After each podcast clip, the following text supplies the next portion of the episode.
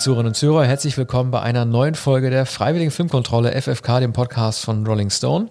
Ihr abonniert uns auf Spotify, Deezer und iTunes oder hört diese Folge am Artikelplayer am obigen Rand aller unsere Artikel auf rollingstone.de. In der heutigen Episode sprechen Arne Willander und ich über Fußball und über einen ganz besonderen Fußballhelden, nämlich Bastian Schweinsteiger. Äh, die Doku von Anfang bis Legende gibt es zurzeit bei Amazon Prime im Stream. Und ähm, für mich gab es in äh, dieser Dokumentation über das Leben Bastis ähm, ja so zwei, will ich sagen, Money Shots, aber man spricht immer von Money Shots, wenn es um besonders gravierende Einstellungen geht, die besonders Interesse des Zuschauers bündeln, aber zumindest zwei Einstellungen, von denen ich dachte, die sind jetzt was Besonderes. Also einmal dass man Bastian Schweinsteiger hat weinen sehen bei seiner eigenen Hochzeit. Das hat man irgendwie selten bei Männern und das haben sie da gemacht. Das wirkte auch nicht gestellt, im Gegensatz zu manch anderen Szenen in dem Film. Und der andere Money Shot, der äh, dann leider so ein bisschen also in der Wirkung verpufft hat, der nicht funktioniert hat, da dreht es sich eigentlich wieder um das Weinen, aber um das Nicht-Weinen. Also es gibt ja oft immer so Momente, in denen man in Dokus wichtige Persönlichkeiten reden hört, und dann werden sie von Gefühlen übermannt und das hätte man dann irgendwie nicht gedacht. Ich musste dran denken, in der George Harrison-Doku äh, Living in the Material World von Martin Scorsese weint am Ende ja Ringo, als es um den Tod geht, um den Krebstod George Harrisons. Und in der ähm, Schweinsteiger-Doku, da geht es dann darum, dass äh, Uli Hoeneß vor die Kamera tritt. Hoeneß saß ja im Gefängnis und ähm, wie gerührt er sich gezeigt hat, dass Schweinsteiger an ihn gedacht hat während des WM-Finales in Rio, dass die Deutschen ja gewonnen haben und dann in die Kamera gesprochen hat, dass dieser Sieg auch für äh, Höhnes sei oder dass man in diesen Stunden auch an ihn denke, der im Gefängnis liegen musste und dann allein auf seiner Pritsche, weil die äh, ganzen anderen Insassen nicht gemeinsam gucken durften, er allein auf seiner Pritsche liegen musste, um dann dieses Finale siegen zu sehen. Da hat man dann gedacht, okay, was überkommt jetzt irgendwie Höhnes, aber Höhnes bleibt Herr seiner Gefühle und so ein bisschen, äh, wie, äh, so ein bisschen tattrig wie er drauf ist, ähm, kommt dann auch nicht so wirklich zur Sache. Das war sozusagen der zweite Money Shot, der mich dann doch eigentlich so ein bisschen enttäuscht hat. Aber insgesamt, also über diesen Film wurde viel äh, drauf hergedrischen, ne, drauf eingedrischen. Also hat ihm, wie gesagt, ja, hier Honig im Fuß und so weiter, also eine Anspielung auf Honig im Kopf des äh, Produzenten Till Schweiger und es sei sentimental und es sei irgendwie auch keine echte, wirkliche Darstellung der Fußballwelt. Aber da frage ich mich doch, was erwarten die Leute denn eigentlich? Äh, jeder Mensch weiß doch, dass es Football Leagues gibt. Jeder Mensch weiß, dass jeder Fußballer sehr reich ist, dass es Spielerberater gibt, dass da viel Politik mitschwingt und dass wahrscheinlich jeder irgendwo auch mal Mist gebaut hat oder dass er irgendwie unfair gewesen ist zu Mitspielern und so weiter, dass keiner nur der strahlende Held ist. Aber ähm, man muss doch, bevor man diesen Film sieht, auch wissen, worauf man sich einlässt. Und äh, das ist natürlich eine Heldengeschichte, wird das ja völlig klar. Da muss man doch nicht erwarten, dass man irgendwie eine kritische Beleuchtung sieht. Unter diesem Gesichtspunkt habe ich mich sehr gut unterhalten gefühlt gehabt und ich fand diesen Film wirklich sehr sehenswert. Der Film erzählt eine ganz andere Geschichte. Also erzählt natürlich, ist eine Hagiografie. Äh, der Mann ist 35 Jahre alt, ist erst vor kurzem vom Fußball zurückgetreten und er erzählt nach amerikanischer Art der Netflix-Dokumentation, das ist ja fast schon ein eigenes Genre, hier eine deutsche Heldengeschichte. Die beginnt mit äh, dem Sohn eines ähm, äh, Sportartikelladenbesitzers im, in der bayerischen äh, Provinz. Und äh, also mit Skifahren. Und ähm, er hat mit seinem Schweini hat mit Bruder Schweini, der, der etwas älter ist, äh, als Kind äh, Skirennen bestritten und war sehr begabt. Nämlich mit dem Sohn Neureuter war er bei Wettbewerben im, im Bayerischen, in den, in den, äh, in den Bergen. Und äh, da sind sie jahrelang gegeneinander gefahren. Und Schweini hat, wie Neureuter sagt, manchmal gewonnen. Er Was aber auch erst später eingibt, ne? Er, er, baut das dramaturgisch auf. Er sagt irgendwie, ja, ja ich darf darüber eigentlich nicht sprechen, ich will ja. darüber nicht sprechen, gibt er zu. Bei einigen Rennen war Schweini der Bessere. Ja, er sagte schmunzelnd und es gibt äh, von Vater äh, Schweinsteiger viel äh, Videomaterial. Der hat alles aufgezeichnet, schon in den 80er Jahren. Wir sprechen hier, glaube ich, von den Jahren 86 FF, als der kleine Schweini so viel gewonnen hat und, und Vater war immer dabei, die Mutter auch. Also ein intaktes Elternhaus, das ist fast schon eine ungewöhnliche Geschichte. äh, geradezu idyllisch. Der begabte Sohn, der eine begabter als, als der andere. Übrigens ein, ein sehr vernünftiger Bruder, der sich hier einlässt und der sich an präzise erinnert und der ohne Schwulst äh, vom Bruder erzählt. Und ohne Konkurrenzgedanken auch, ja, ne? Genau. Ohne Konkurrenzgedanken. Ja, ja, ohne, ohne Neid, aber auch, auch ohne Verklärung. Auch der Vater spricht sehr nüchtern.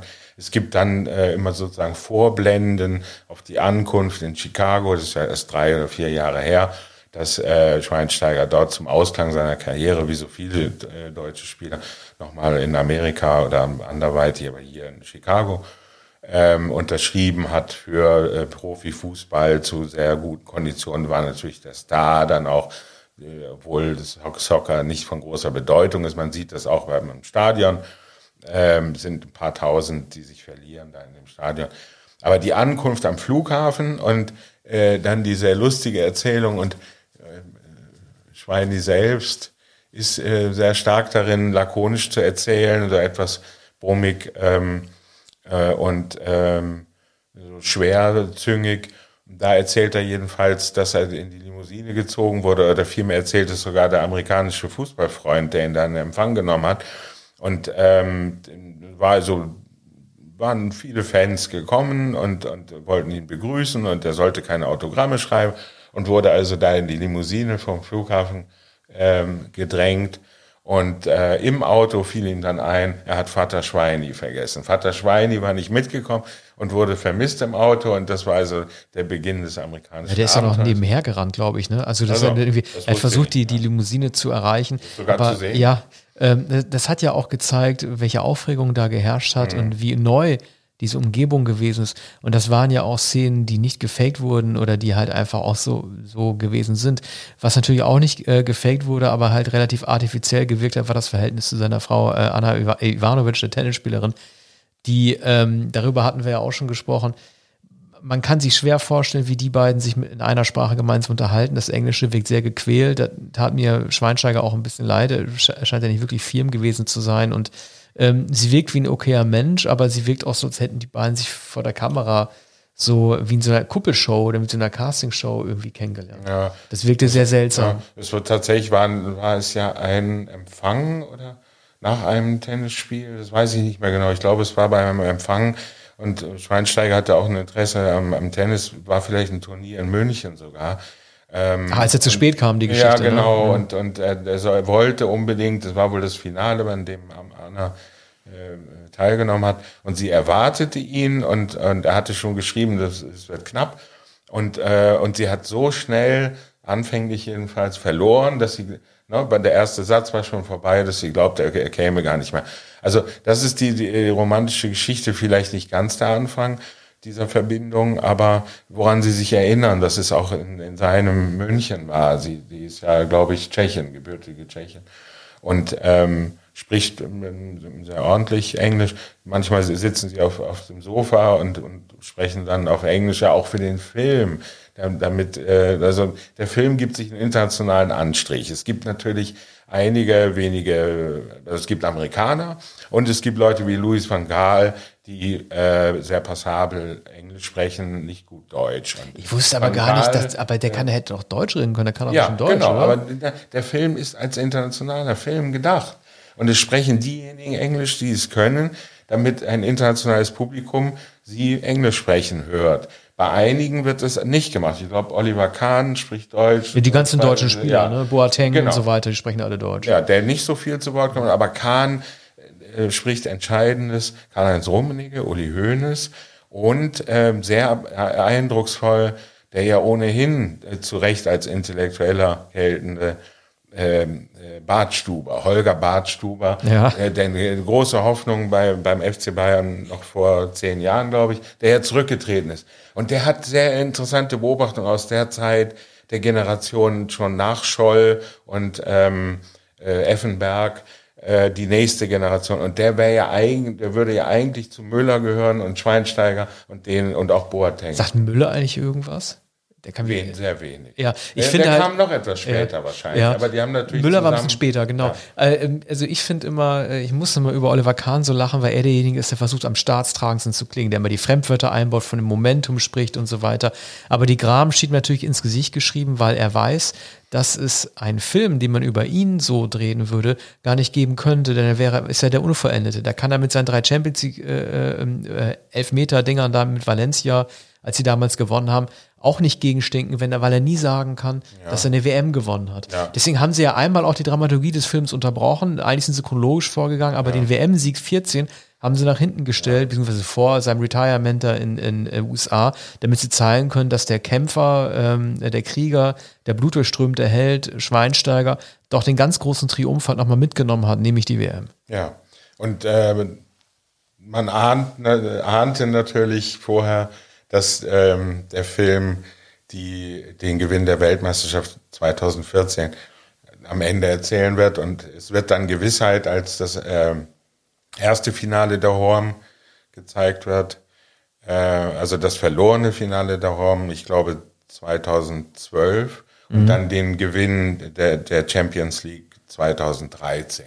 Und das ist natürlich schon von, ähm, äh, von, von großer Dramatik, der, Verlust jenes Finals in München gegen Chelsea, 1 zu 0, ich glaube 0 zu 1, ich glaube in der 89. Minute, nachdem, nachdem sie das Spiel dominiert hat.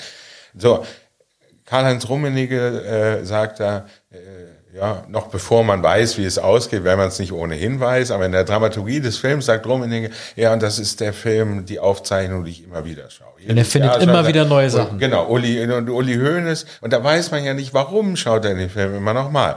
Und Uli Hoeneß versteht es nicht und keiner weiß, wa- warum er sich es immer wieder anguckt. So, und, und kurz, bald darauf, man sieht dann, das Elfmeterschießen ist noch immer von einzigartiger äh, Dramaturgie und ja auch Schweinsteigers Versagen. Das ist der Moment, das ist der Tiefpunkt seiner Karriere und es ist äh, die, die absolute Niederlage des FC Bayern München. Auch Keiner wollte Hoeneß, schießen. Das Rummenigge. Genau. Keiner Und- wollte und, schießen. Äh, ich war der Trainer Heinkes zu der Zeit. Verdammt, ja, das Äh, musste, also im nächsten Jahr beim Triple war es ja Heinkes, das müsste, das, das war? Heinkes, das war Heinkes. Ja, das war Heinkes. Und Heinkes äh, schildert auch jetzt mit Abstand, er ist nicht mehr Trainer, bei Bayern sowieso nicht. Und, und jetzt sagt er, es wollte eigentlich keiner schießen. Aber mal Es ganz doof gesagt, man kann die Ja. doch verpflichten, oder nicht? Ich meine, Ja, man kann doch, das, das- verstehe das ich nicht. Man kann doch sagen, ja, man kann doch sagen, hätte- ja, ja. Pass mal auf hier, ja. Aber er hatte, er hatte schon den Defetismus bei den meisten beobachtet. Und er sagt in der Rückschau, es ist nicht gut, wenn ein Spieler sich das nicht zutraut, und die Kraft nicht hat, den Mut vor allem nicht hat. Und wenn man sieht es an der Körperhaltung, er hat niemanden verurteilt. Und, und am Ende äh, musste, Neuer. ja, also. Hat aber gut gemacht. Da, da, Zufallstreffer. Was in Erinnerung geblieben ist und, und ähm, woraufhin Neuer ja auch zum legendären Elfmeterschützen wurde und alle äh, warteten auf den Moment, da er von hinten nach vorne lauf, läuft und so hoch aufgeschossen äh, den Elfmeter schießen würde. Er hat viele Tore in, in der Bundesliga, glaube ich auch in der Champions League später äh, noch erzielt per Elfmeter. Aber es war äh, Schweinsteigers ähm, Fiasko. Und man sieht am Anlauf, man sah es damals, man sieht es hier noch einmal und dann auch in der Zeitlupe, äh, man sieht tatsächlich sogar den Schuss ohne das Tor. Also zunächst sieht man nur den, die Bewegung Schweinsteigers, den Moment des Schusses und daran erkennt man, das kann kein Tor sein und es war kein Tor und ähm, er hatte schon aufgegeben. Jemand, jemand schildert aus, äh, aus der, äh, in der Erinnerung schon die Art, und es war jemand, der es am Fernsehen gesehen hat, die Art, wie er vom, von der Mittellinie zum Elfmeterpunkt ging, da wusste er schon, wie, wie zu einer äh, Exekution. Er stoppt ja auch beim Anlauf. Er stoppt ja auch vor dem Abschuss. Er stoppt Genau, beim ja. Anlauf und das wird ja sowieso, ähm, also es, es gehört schon extrem viel Können dazu, beim Anlauf abzustoppen, dann zu schießen und dann Tor zu machen. Also die meisten Elfmeter, die daneben gehen, haben und dieses Problem, ich erinnere immer nur gerne an mein Lieblings Stolperer von David Trezeguet 2000 EM gegen Frankreich, äh, in Frankreich. Nee, war das 2000 oder 98, weiß ich nicht mehr. Also einfach so zu stoppen und so weiter und dann erst anzuzielen, ist sowieso immer total riskant. Aber hast recht, es, wird, es, es wurde gar nicht erst, der Pfostenschuss wurde gar nicht gezeigt, der wurde einfach weggelassen, weil es hat gereicht, seine Schuhe, seine Füße zu zeigen, seine Beine, wie er da falsch anläuft und geschlagen, ja. geschlagen dann daran geht. Ne? Er glaubte, er glaubt es selbst nicht und äh, es war schon die Enttäuschung, es war schon die Enttäuschung, äh, über, über das Spiel, dass sie, dass sie es nicht vorher entschieden hatten und obwohl sie so überlegen waren. Und ähm, äh, es war ein schwacher Schuss, aber natürlich mit dem Abstoppen und dann, daran erkennt man natürlich also eigentlich einen ganz überlegenen Spieler, äh, der den Torhüter verlädt und der aber vorher beschlossen hat, dass er nochmal stoppen wird, um den Torhüter, der sich schon bewegt hat, sich schon entschieden hat für eine Ecke zu verladen. Das war hier aber nicht der Fall so. Ähm, so strategisch hat das, glaube ich, gar nicht geplant, sondern es war die Unsicherheit. Er dachte, na, jetzt bremse ich lieber nochmal ab. Und dann äh, nach, nach links, glaube ich, so weit wie möglich nach links, aber es war zu weit, nämlich an den Pfosten und dazu schwach geschossen. Der Torhüter wäre nicht rangekommen. Peter Cech hat aber natürlich auch seinen Kampfhelm auf. Also eigentlich ist es eher ein Zeichen von Schwäche, weil es ein Kopfschutz ist. Er hatte eine Kopfverletzung, aber das Ding sah halt auch aus wie ein Helm. Ja. Gegen so einen will man halt auch nicht antreten. Ja, also das ist natürlich ein unheimlicher Torwart, also einer der stärksten der Welt und, und legendär, legendärer als wohl jeder Spieler, äh, der bei, bei, äh, bei den Bayern auf dem Platz stand. Aber das ist ganz stark gefilmt. Es ist nur leider äh, ein, äh, zu konfus. Also es wird zu viel zurückgesprungen, wieder in die Berge, in die Kindheit. Es gibt Aufnahmen von Weihnachten, sehr schön, wie das in den 80er Jahren war, diese, dieses Idyll. Äh, man, äh, man fährt die Berge runter, er gewinnt Wettbewerbe, Privataufnahmen und, und dann die Anfangszeit bei Bayern. Und interessant, die Jugendtrainer.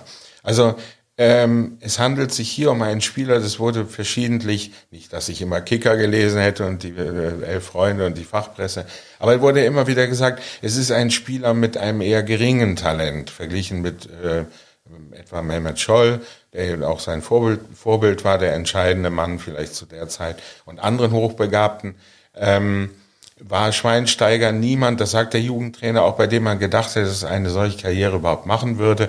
Ähm, möglicherweise nicht mal bis zum Profifußball, nicht bis zur ersten Mannschaft des FC Bayern München, schon gar nicht als 18-, 19-Jähriger. So alt war er aber, als er dann in die große Mannschaft von Oliver Kahn kam. Und, ähm, und Louis, Louis van Gaal sagt aber etwas, ähm, äh, was vielleicht das Beste ist, was überhaupt in dem Film über Schweinsteiger gesagt wird und, und was ihn charakterisiert, nämlich, und das der wiederholt er äh, noch einmal, kein überragender Spieler, nicht sehr schnell, aber er hatte, er hatte die Übersicht im Raum, er hatte das Gespür für den Raum. Und, und, und deshalb spielte er später im, im Mittelfeld, ich glaube im hängenden Mittelfeld. Ja. Eigentlich war er der Als hätte er Augen im Hinterkopf der Spielmacher, gehabt. Der ja. Organisator, er musste nicht so schnell sein, er musste nicht so viel laufen. Er, da hat er auch einen starken Schuss aus der zweiten Reihe, hat auch bemerkenswerte Tore gemacht.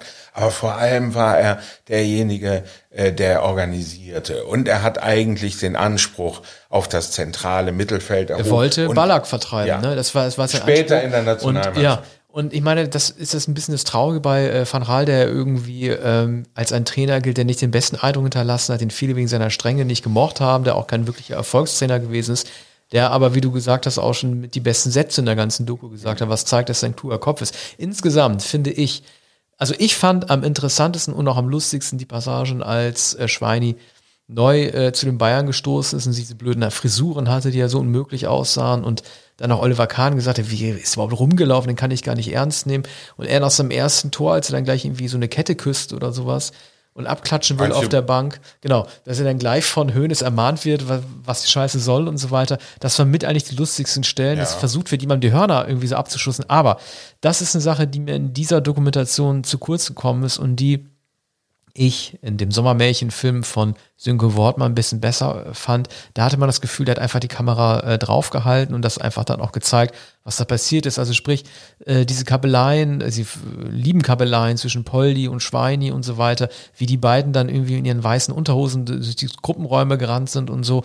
Das war alles ein bisschen authentischer und äh, niedlicher anzusehen als jetzt diese extrem hart zusammengeschnittenen, äh, komprimierten Höhepunkte innerhalb dieser fünf Minuten Sequenzen. Ja. Ich erinnere da nur mal an eine Szene, die wirklich extrem gestellt gewirkt hat. Die, also man spricht ja immer so, es gibt auf YouTube so Compilations, irgendwie so awkward und cringe, also so peinliche Fremdschämen-Momente zusammengeschnitten.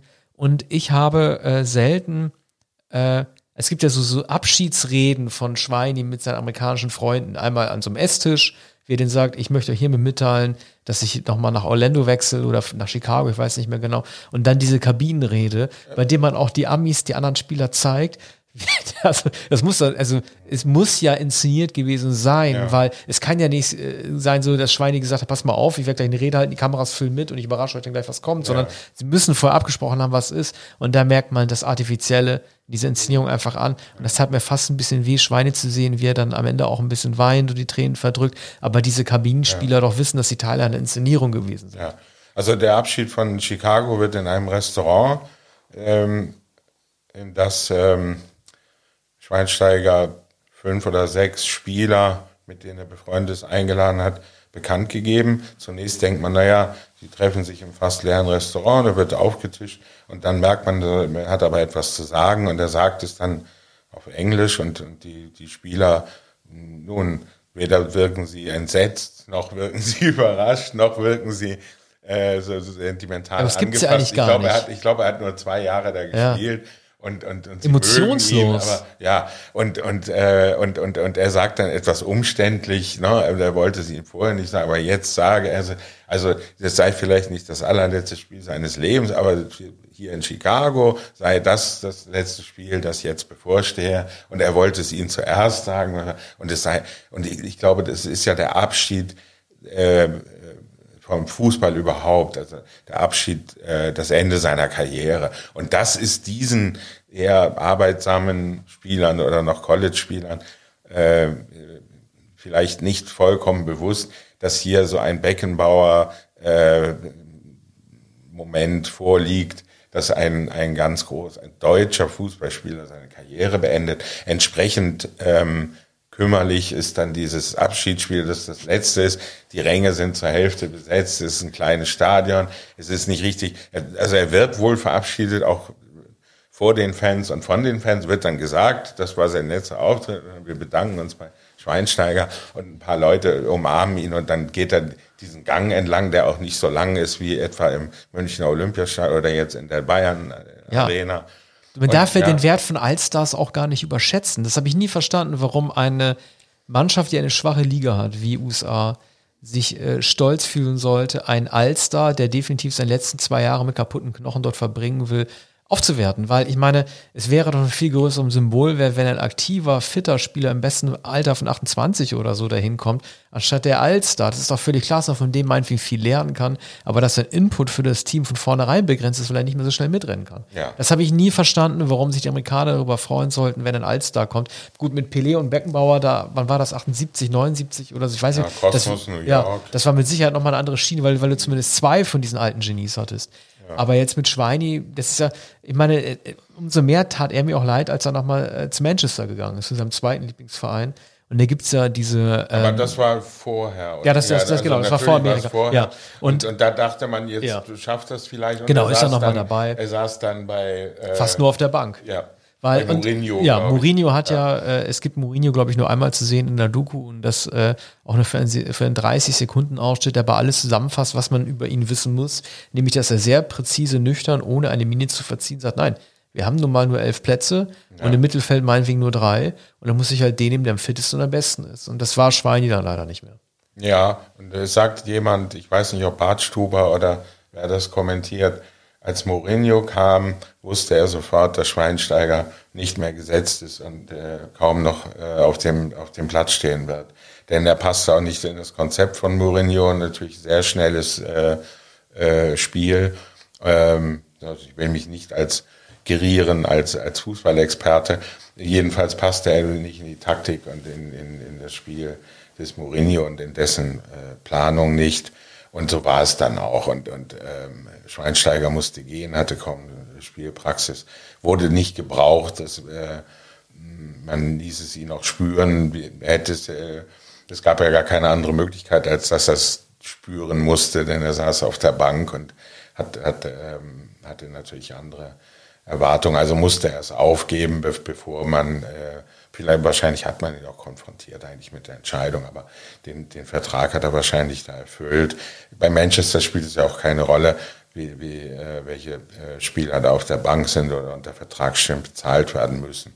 Aber das war sicher enttäuschend für Schweinsteiger. Chicago war dann keine Enttäuschung mehr, aber er war ja nicht älter als 34 und das Ende in der Nationalmannschaft war früher. Was wir noch nicht gesagt haben, es gab eine schwere Operation, die ihn noch ähm, äh, zur Weltmeisterschaft 2014 beschäftigt hat, aber vorher eine, eine äh, Saison zerstört hat bei Bayern. Es, es war, ähm, ich glaube, eine Knieoperation. Äh, ich, war es nicht Sprunggelenk? Ich Sprunggelenk. weiß nicht. Aber das haben ja. sie auch gesagt, jemand, der wie er mit so viel Liebe und Einsatz, klar, also als Phrasen und so weiter, dabei ist, dem hätte klar sein müssen, dass er eine kürzere Karriere haben wird als manche anderer. Wenn einer immer so viel 100% geben will und egal ob er verletzt ist, das mit Durchbox, hätte er wissen müssen, dass er dafür umso früher aufhören muss. Ich glaube, das sagt ein Trainer, entweder der Jugendtrainer. Jugendtrainer, glaube ich auch. Der Jugendtrainer sagt, ähm, oder, oder ein Kollege. Also ich merke schon, ich muss noch einmal die Dokumentation sehen. Ich sehe sie gern nochmal, um, um das zu überprüfen.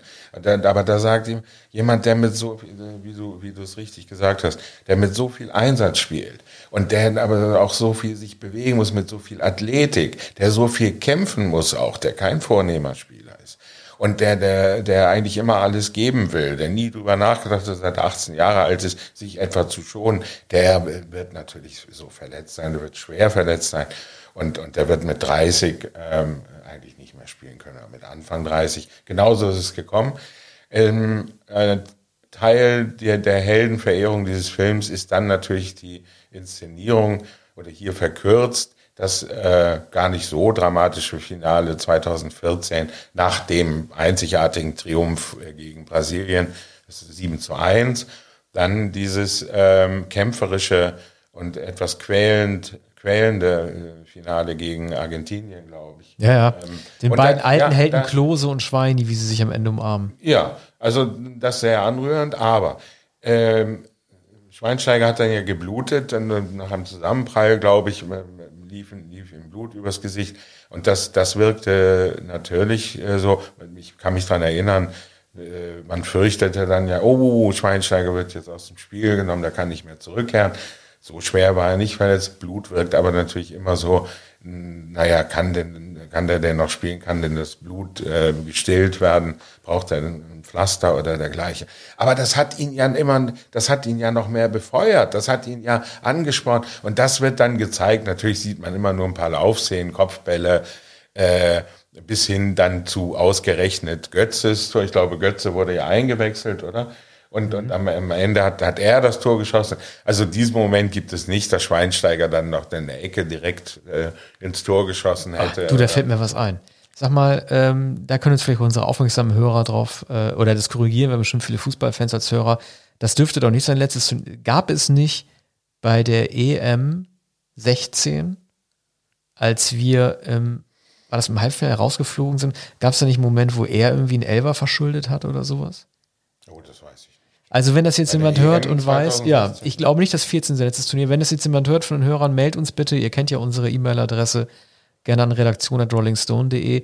Ähm, ich bin mir ziemlich sicher, das fällt mir jetzt aber erst wieder ein, dass unser Schweini einen Elfmeter verschuldet hat, weil er unglücklich jemanden festgehalten hat beim Eckball oder so bei irgendeiner so Geschichte mhm. und wir dadurch ein Tor kassiert haben. Mhm. Wenn das jetzt stimmt, wenn es nicht stimmt, erzähle ich Quatsch. Mhm. Aber wenn das stimmt, wäre das natürlich ein Moment gewesen, den man durchaus hätte bringen können. Aber die wollten wahrscheinlich nicht bei den großen Turnieren nach dem Superereignis WM 14 und dem, äh, dem WM-Gewinn ja. dann auch irgendwie so eine dunkle Geschichte erzählen. Wäre natürlich ein Argument zu sagen, warum so eine schöne Färberei. Aber da fällt mir eigentlich auch nur ein, das, das war so ein Moment, den ich ein bisschen schade fand. Man sieht im Abspann, sieht man ja diese Bloopers, wenn den Leuten, den, die interviewt werden, die Mikros abgenommen werden und die nochmal so lustige Sprüche in die Kamera sagen, jetzt könnt ihr alles wieder abbauen oder was soll das und so weiter. Vielleicht hätte man da noch ein bisschen mehr Lockerheit generell in der Inszenierung ja. der, der, der Interviewpartner holen können. Das ist ja leider so ein Problem mit vielen Fußballern, die ein sehr explizites Medientraining bekommen, dass sie am Ende versteifen und alle das Gleiche immer nur noch sagen.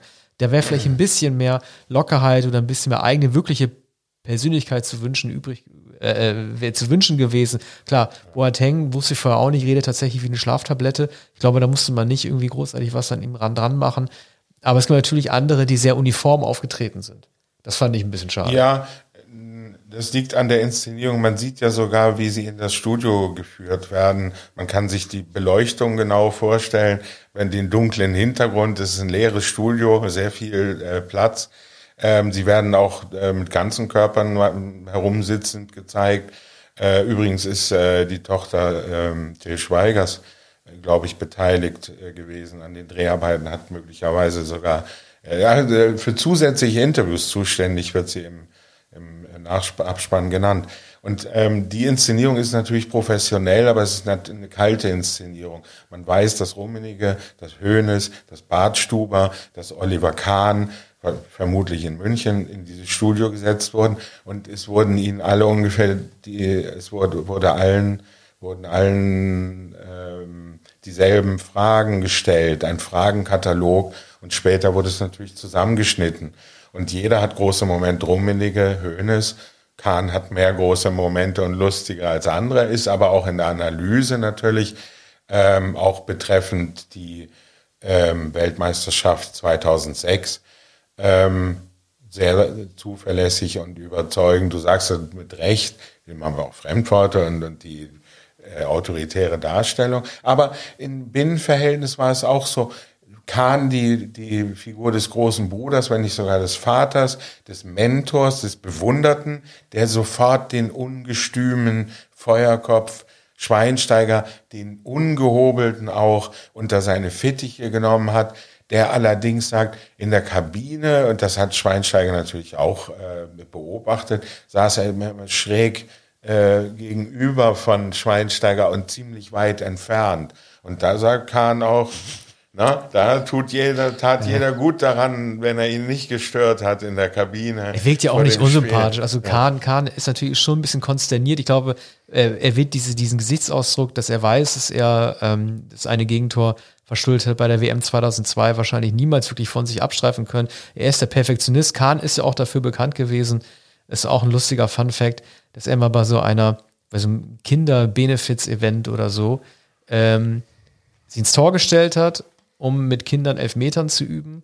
Und er hat jeden einzelnen natürlich schlecht geschossenen Elfmeter gehalten. Ja. Also er hat einen hohen Anspruch an alle, er will nichts vorspielen, er sagt, wenn Kinder noch nicht so weit sind, es mit mir aufzunehmen, halte ich jeden Elfmeter selber schuld, das macht er. Aber trotzdem hat er ja irgendwie keine, un also sein Auftritt ist nicht, un nicht unsouverän. Ich fand so ein bisschen ambivalent, dass, äh, also, dass die Interviewaussagen von Ballack, ich kann mit Ballack irgendwie, ich, ich, ich kann durch Ballack nicht, nicht wirklich durchblicken. Er gilt ja als einer der größten Verlierer des Umschwungs des deutschen Fußballs, der, der Löw-Klinsmann-Achse. Also nicht nur Kahn, der damals ja ausgemustert wurde zugunsten von Lehmann, sondern auch Ballack, der verletzt war, der, der ganz übel gefault wurde und alle gesagt haben, okay, jetzt ist die WM im Arsch, aber das gilt ja auch mit als heimliche Geburtsstunde der Jungen, die sie gegen diesen Leitwolf dann, die den Leitwolf nicht mehr im Team hatten und deshalb alles machen konnten, was sie wollten. Ja. Und Ballack ist nur kurz zu hören und zu sehen, aber er kann diesen passiv-aggressiven Ausdruck einfach nicht ablegen. Ich glaube, dass ihm bewusst gewesen sein muss, dass dieses Drehbuch dieser Dokumentation, dass seine bestimmten, auch eine bestimmte Erzählweise erfolgt,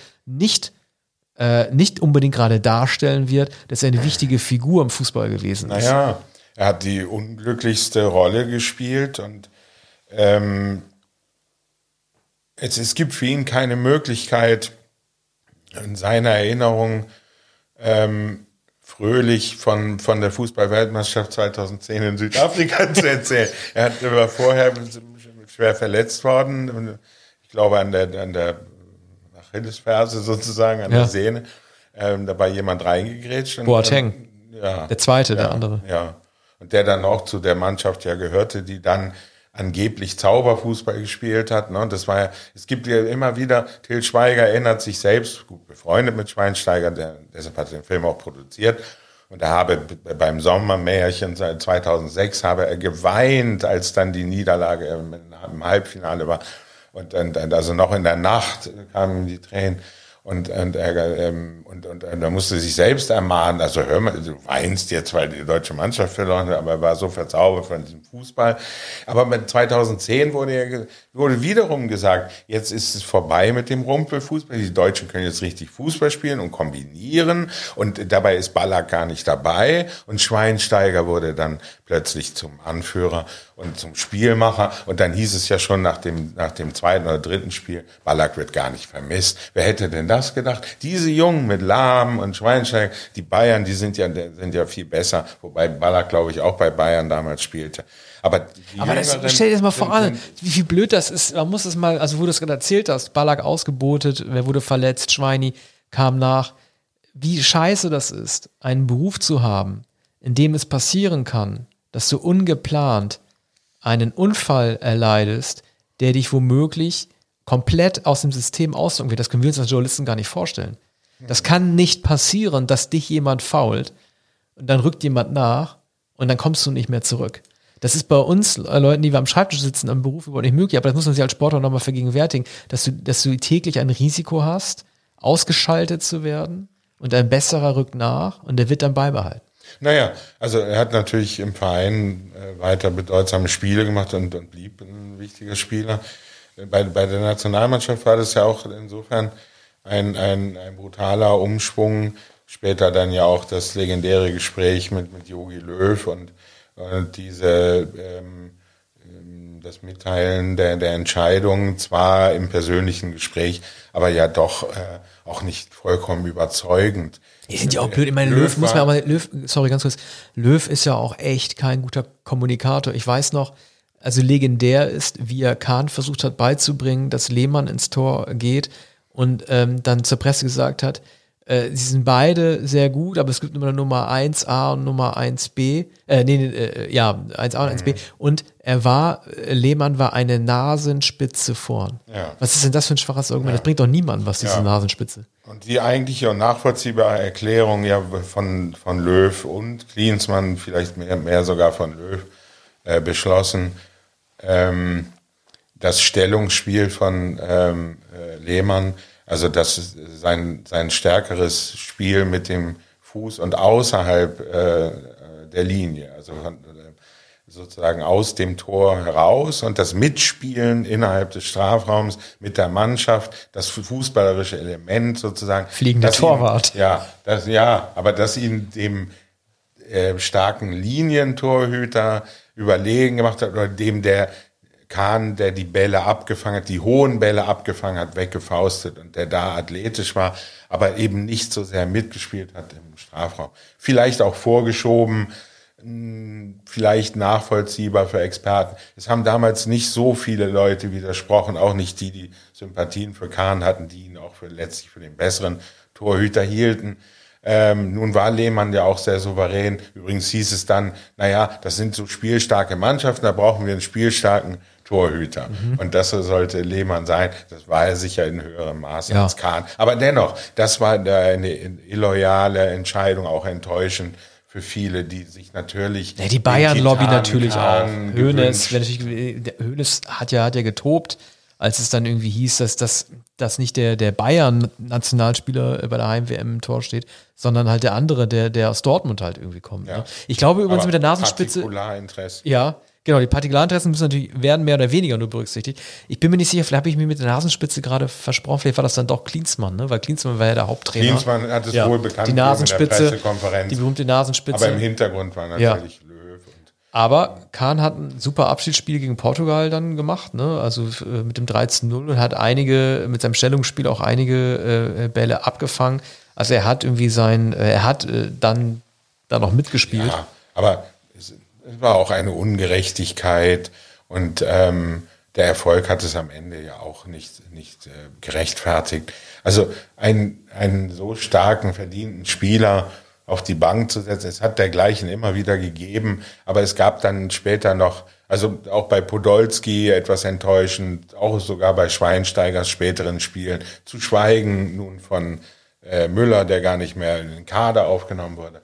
Ähm, also da, da ist keine große Treue, wie man das noch bei Sepp Herberger und Fritz Walter ähm, erwarten konnte. Und ich würde sagen, auch noch bei Helmut Schön, der ähm, auch ältere Spieler noch mitgenommen hat.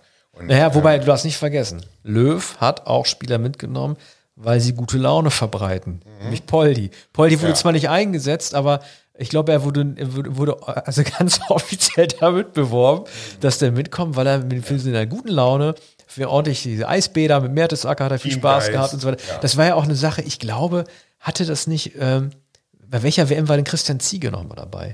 Oh. Wer, wer war da Trainer? War, da, war das Völler? Da hatte da, ja, das war, oder irgendwie 2002, da hatte irgendeiner hatte auch gesagt, Christian Ziege kommt mit wegen seiner, äh, weil er so ein Stimmungskaum ist. Wie mhm. bitte? Ja. Das kann man von dem mir überhaupt nicht vorstellen. Ja, seiner blöden konnte, Frisur vielleicht. Konnte aber sehr gut sprechen, zwar ja. zögerlich, aber ja. sehr interessant äh, in der Artikulation und, und ein gescheiter Spieler. Die Deutschen nehmen einen Spieler mit, weil eine Stimmungsstörung ja, ja. ist, ist schon irre. Naja, das ist doch bei dem Lagerkoller, dem, dem Mythos des Trainingslagers, man, man denke an Malente 1974. Das ist ja das Allerentscheidendste. Die Vorbereitung, das Trainingslager, ja. Der Besuch der Frauen. Es ist, gibt es freie Tage? Springen sie über, müssen sie über den Zaun springen? Ich erinnere an, das ist jetzt fast, fast jenseits äh, äh deines ähm, deiner Erinnerung 1982 in Spanien. Da ging es noch darum, ob sie nachts über den Zaun steigen, unter dem Turnvater äh, Jupp Derwal, der ein milder Trainer eigentlich war. Und, und aber da wurde Jupp Derwal angefeindet. Die waren ja Europameister 1980 und 1982 bei der Weltmeisterschaft äh, war dann eine Rebellion um Paul Breitner. Ne?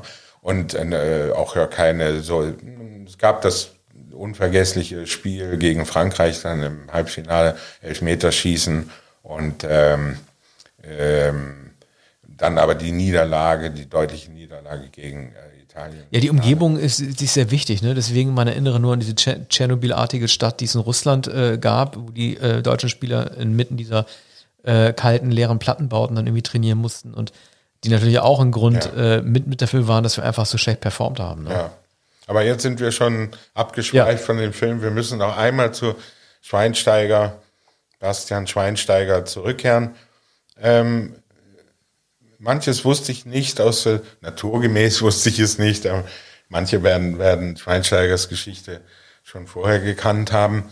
Aber ähm, man, man bekommt einen, einen sehr guten Eindruck des Lakonikers und ähm, Gefühlsmenschen, Schweinsteiger, der auch äh, Humor hat, wie man so sagt, trockenen Humor. Einmal sieht man ihn äh, auf dem Rücksitz eines Autos mit, mit Anna sitzt. Sie fahren durch Berlin, glaube ich.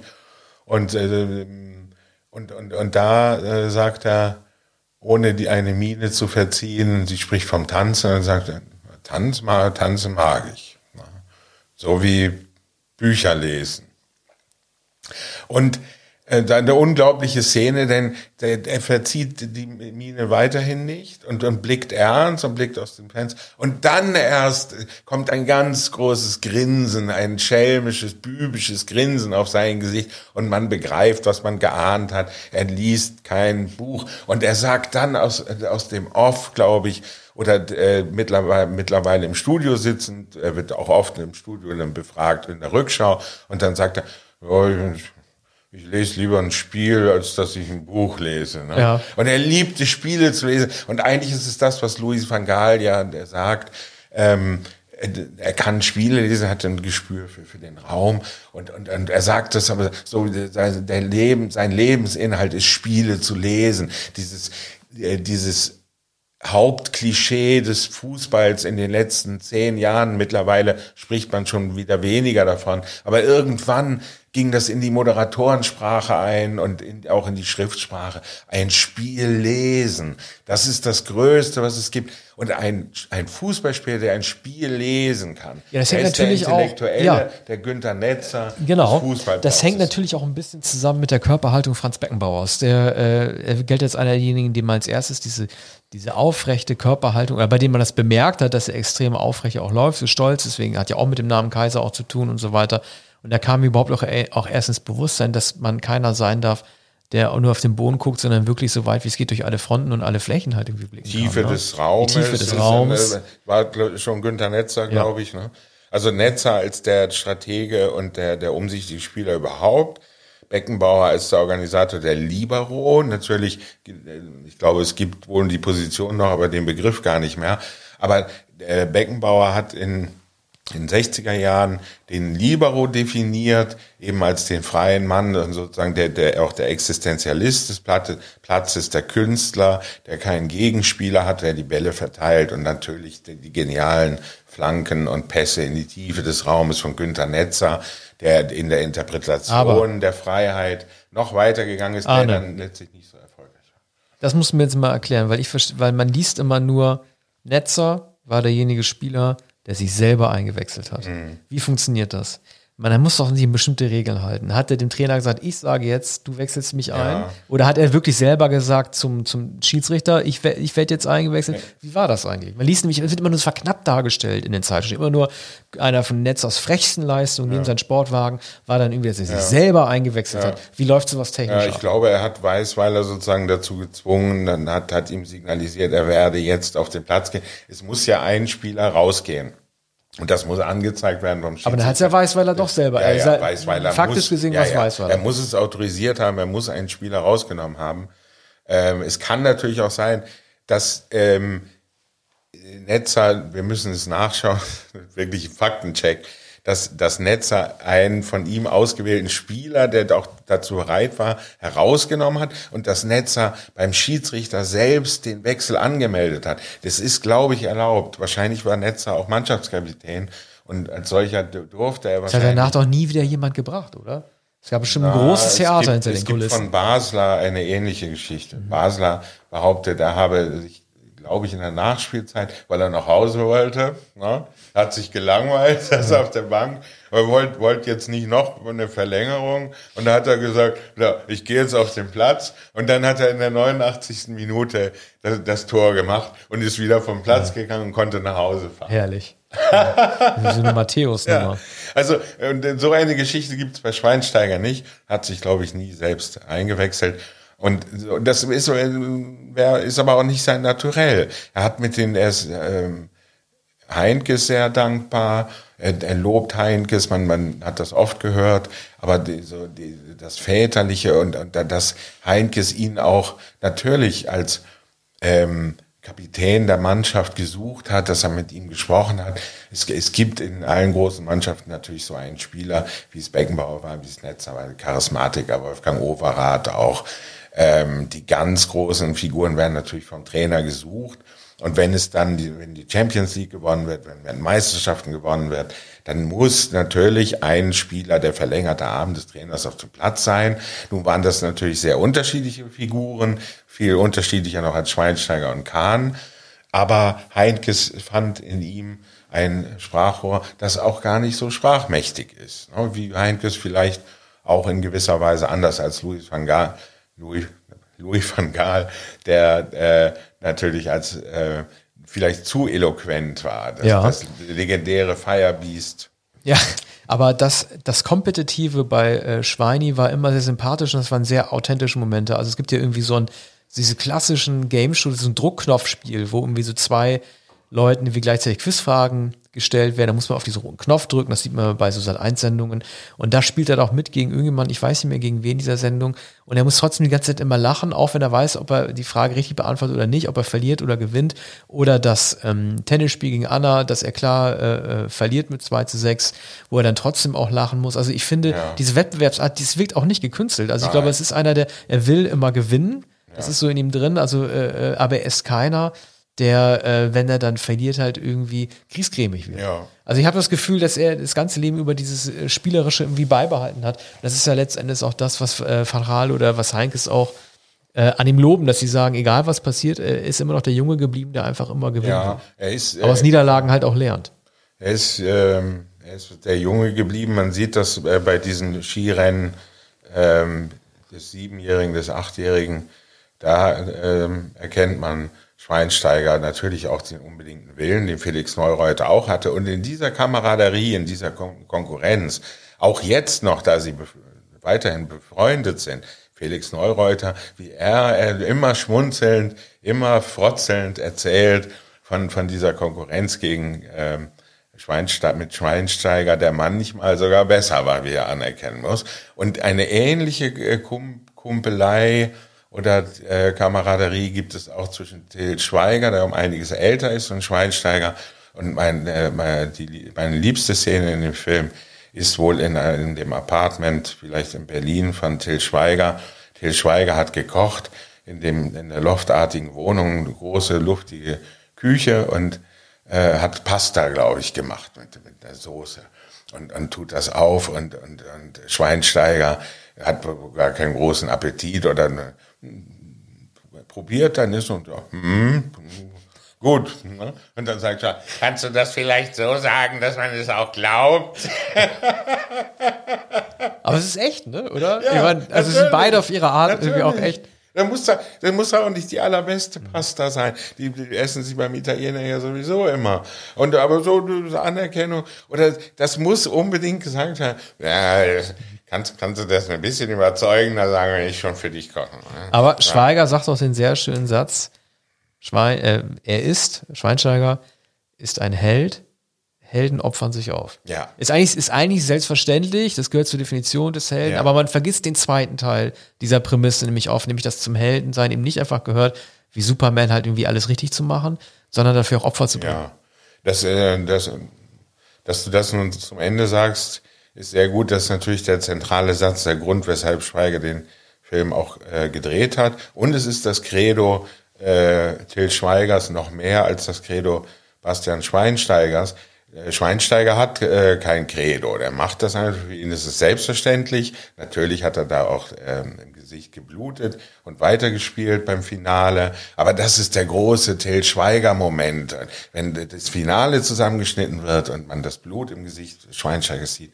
Und, und dann sagt er, äh, diese tatsächlich Selbstverständlichkeit, aber genau das, was natürlich heute als sozusagen unzeitgemäß empfunden wird. Das, wir sprechen ja vom Postheroismus und, und, und das Heldische, das Til Schweiger so beeindruckt. Äh, ein Held äh, opfert sich auf. So. Und äh, das ist ja eigentlich nur die Definition des Helden, wie soll es anders sein? Ne? Und, und das ist das Schöne an dem Film. Es ist ein ähm, sozusagen rückwärtsgewandter, ganz archaischer Film, auch in den Erzählungen dieser die, Männerfiguren, muss man ja sagen, kommen ganz wenige äh, Frauen überhaupt nur vor. Die Ehefrau Anna ist nahezu die einzige. Ich glaube, die Mutter lässt sich gar nicht ein. Äh, vielleicht lebt sie nicht mehr, das weiß ich nicht. Aber ähm, auch andere Frauen, äh, natürlich im, im, Fußball gibt es die Spielerfrau. Hier ist es eine äh, Tennisspielerin oder ehemalige Tennisspielerin, die Ehefrau ist.